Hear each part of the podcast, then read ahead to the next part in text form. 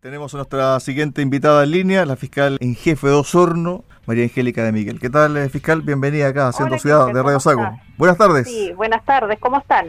Bien, bien. Hace muchísimo tiempo que no teníamos contacto. Sí, por bastante tiempo, sí. Bueno, pero cuando la noticia golpea y golpea fuerte, tiene que estar eh, la fiscal de eh, Miguel detrás y vamos a hablar de este caso eh, bastante anormal para la ciudad de Osorno, para la provincia de Osorno y también para la región de los lagos. Esta incautación de casi 50 kilos de, droga en San Juan de la Costa, al interior de un predio, corrígeme si estoy equivocado, 23 millones de pesos aproximadamente en dinero en efectivo.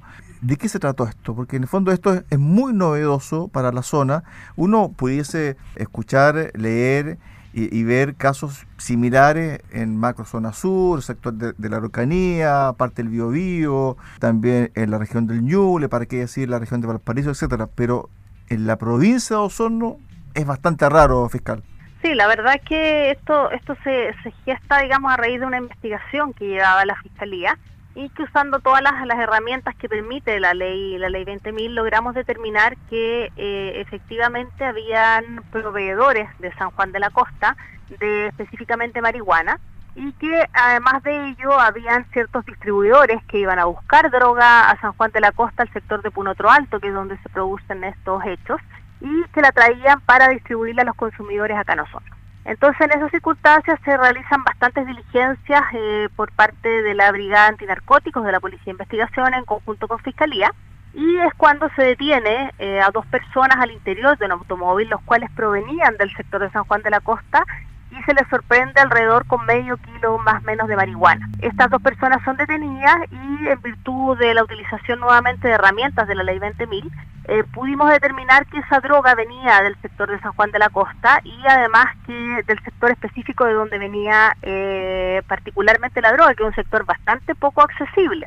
Y eh, se hizo una entrega vigilada, como son estas, estas herramientas que nos, que nos aporta la ley 20.000, y justamente una persona salió a caballo a entregar esta droga eh, aproximadamente un kilo de marihuana y tras ellos hicieron un operativo bastante importante donde se entró a varios domicilios, bodegas, containers, donde como tal tú señalas eh, pudimos incautar aproximadamente 50 kilos de, droga, de marihuana, que estaba lista para ser eh, distribuida.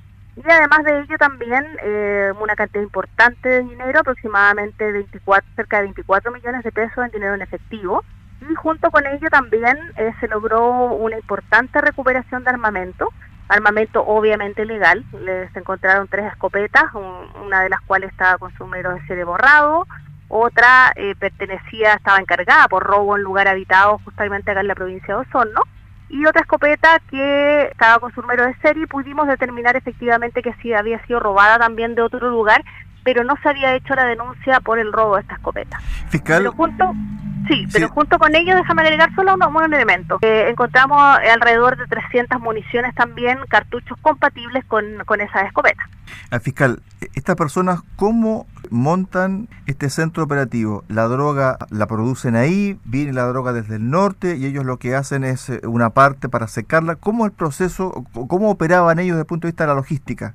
Bueno, esa, esa parte obviamente es en materia de investigación. Nosotros, eh, a, raíz, como te señalé yo, de una investigación anterior que se había encontrado bastante droga de también unos imputados por tráfico, eh, logramos de ahí establecer que efectivamente eh, existía esta cantidad de droga en San Juan de la Costa. Ahora, la investigación va a ser justamente ver si esa droga era cultivada en el sector, si esa droga viene de otro lugar y eso en materia de investigación, porque recordemos que recién la audiencia de control de detención y formalización se hizo el día viernes.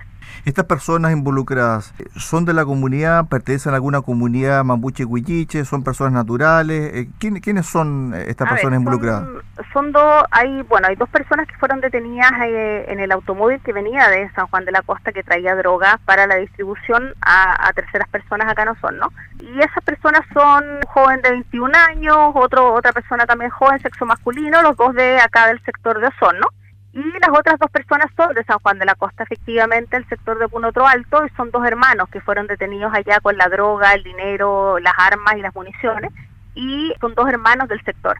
Ahora, nosotros estamos obviamente, parte de la investigación va a ser acreditar eh, eh, dónde se, se desarrolla, digamos, esta, esta actividad, en el sector en que se desarrolla esta actividad.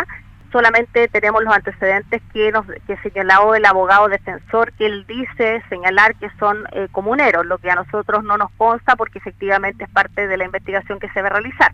Y además, eh, algo que tampoco para nosotros tiene una gran trascendencia al punto de vista penal, o sea, el que comete un delito, sea comunero, no sea comunero, digamos, está cometiendo el delito igualmente. Ahora, desde el punto de vista de la experiencia eh, de la Fiscalía, ¿esta forma de operar es nueva para la zona? Otro punto en particular, ¿esta forma de operar era recién aprendida por parte de estos imputados? ¿Estaban aprendiendo el negocio? ¿Alguien los estaba asesorando o ellos de mutuo propio dijeron, ¿sabe qué? Vamos a montar este negocio. A ver, yo creo que, que esto no, no, o sea, montar un negocio con esa envergadura y esa cantidad de ganancias, eh, además el conseguir eh, armas en el mercado ilegal, no es algo que vaya a surgir de un día a otro. O sea, yo creo que estas son eh, conductas que tienen que haber sido aprendidas de, de otros lugares y que obviamente se materializaron acá en la zona.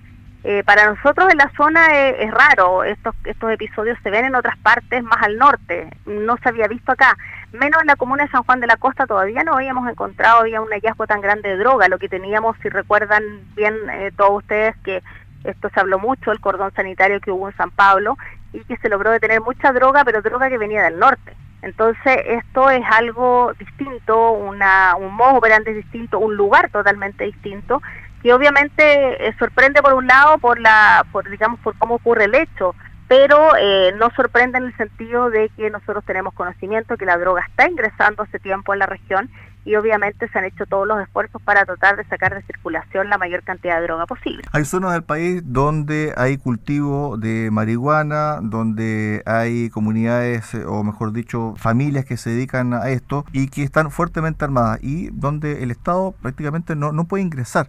Y cuando ingresa tiene que hacerlo con mucha fuerza policial y en más de algún caso ha muerto algún funcionario de la policía, tanto de la PDI como de carabineros. Estamos todavía a tiempo para que ese tipo de situaciones no se repitan en, eh, la región de los lagos, no se repiten en la provincia de Osorno?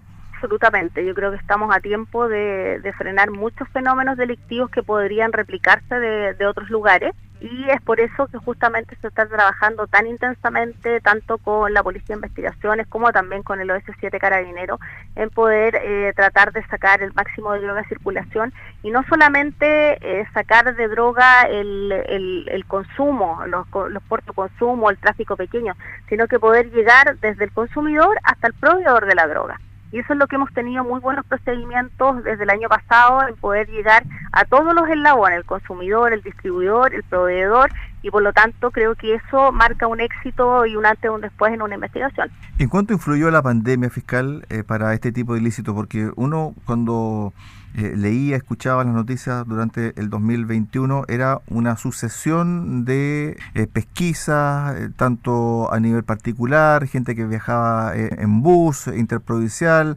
etcétera, etcétera. ¿En cuánto incidió la pandemia? Porque en el fondo, si uno hace una, una recapitulación, fue increciendo esto de los embarques de droga desde la zona central hasta el sur de nuestro país, también la cantidad de detenidos. Sí, yo creo que, bueno, yo, yo creo que más bien están en otras especialidades quizás los psicólogos establecer si hubo más consumo o no hubo más consumo.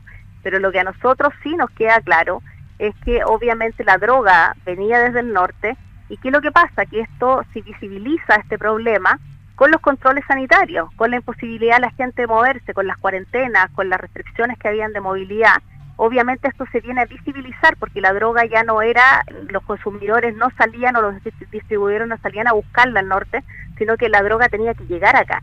Y por lo tanto, a medida que iba llegando, se iba decomisando justamente en el cordón de San Pablo. Pero yo creo que fue solamente una visibilización del fenómeno que ya estaba ocurriendo hace rato acá, que era la entrada de, mm, de encontrarnos hace muchos años solo con marihuana o a lo más pasta base, a encontrarnos con drogas duras y totalmente distintas a las anteriores. ¿Usted cuánto eh, tiempo lleva como jefa de la Fiscalía en Osorno? Desde el 2011. 2011. Bastante. Perfecto. Me imagino que en más de una década puede decir con propiedad de que ha habido un cambio en la criminalidad de la provincia de Osorno. Absolutamente absolutamente.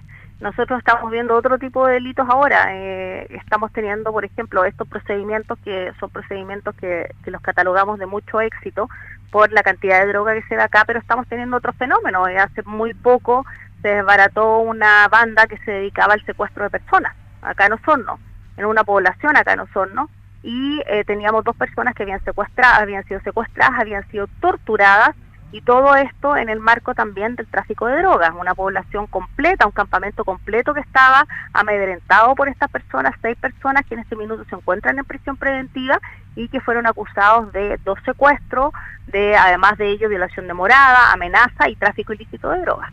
¿En cuánto ha incidido también este cambio que ha sufrido el tipo de crimen en nuestra zona?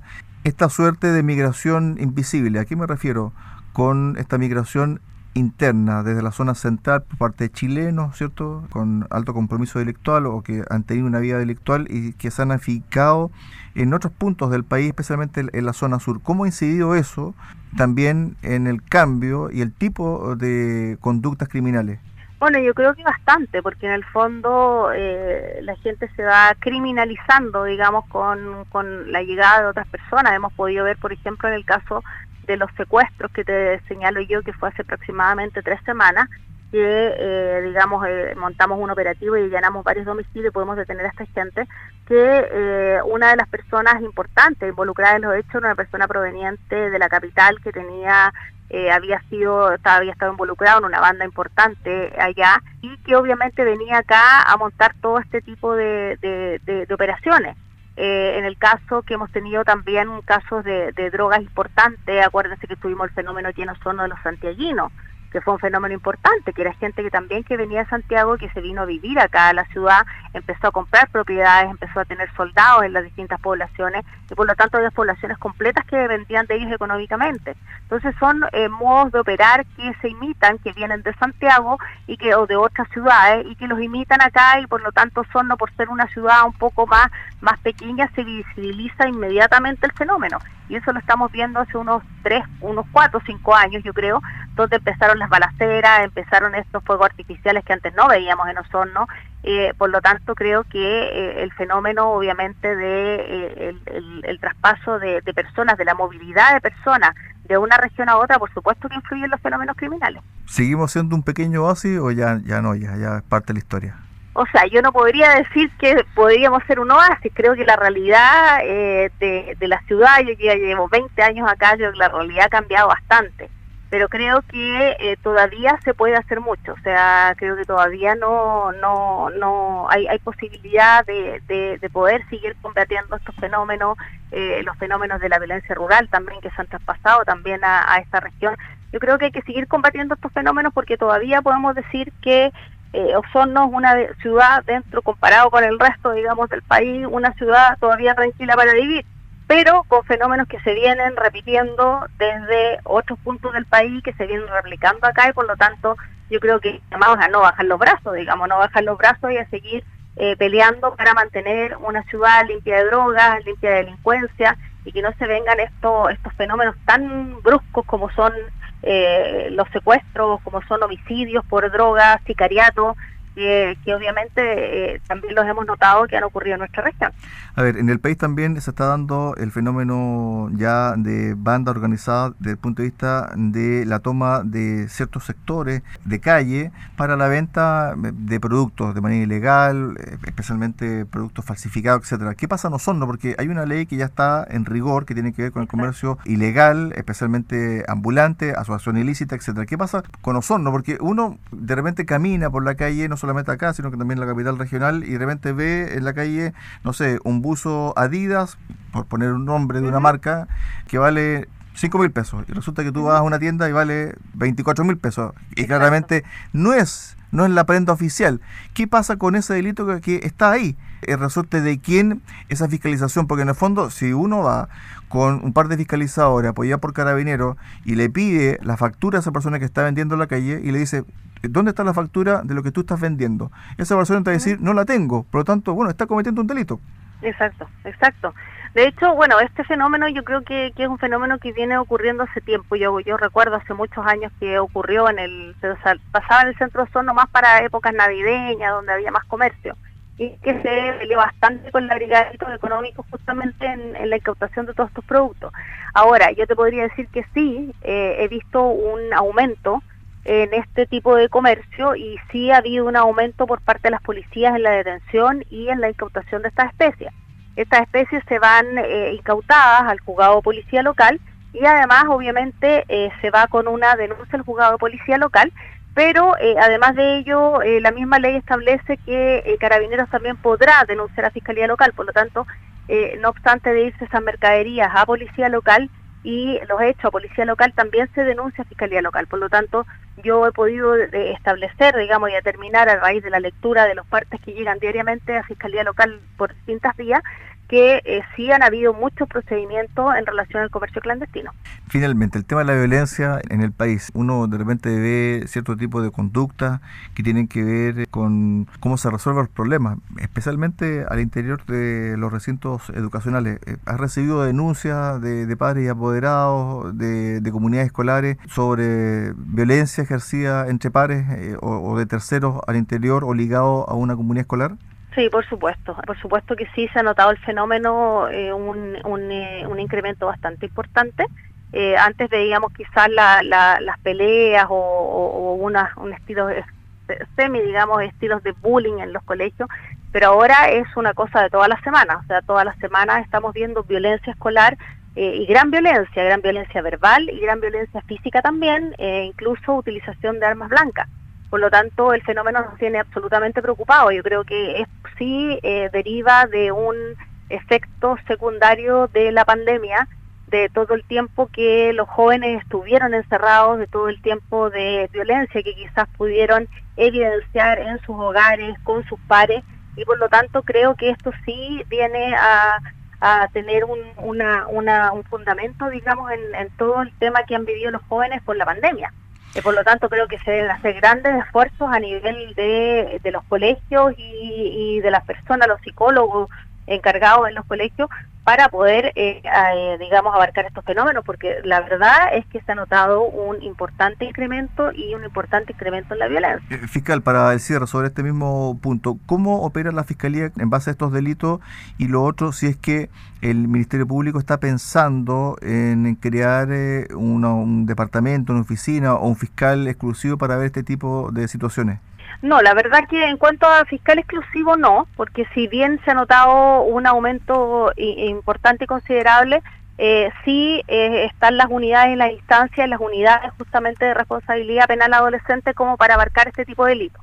Ahora, hay otro tipo de delitos cuando, eh, por ejemplo, en el caso de lesiones leves, digamos que el menor debe tener 16 años para ser penalmente responsable de una lesión leve, porque es una falta, eso eh, va directamente al juzgado familia. Entonces algunas nos remitimos al juzgado familia y otras nos hacemos cargo nosotros en cuanto a amenazas y lesiones eh, ya eh, leves de 16 años hacia arriba y menos graves, graves de 16 años hacia abajo.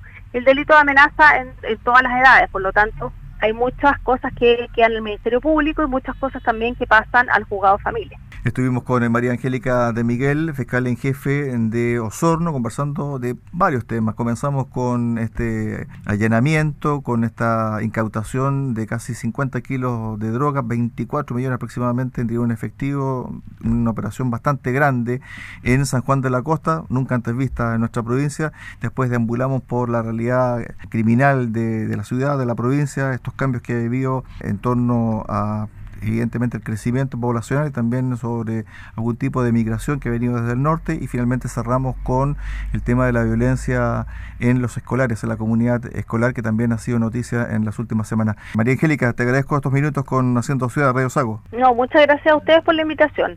Ok, buenas tardes. Buenas tardes. Chao, chao.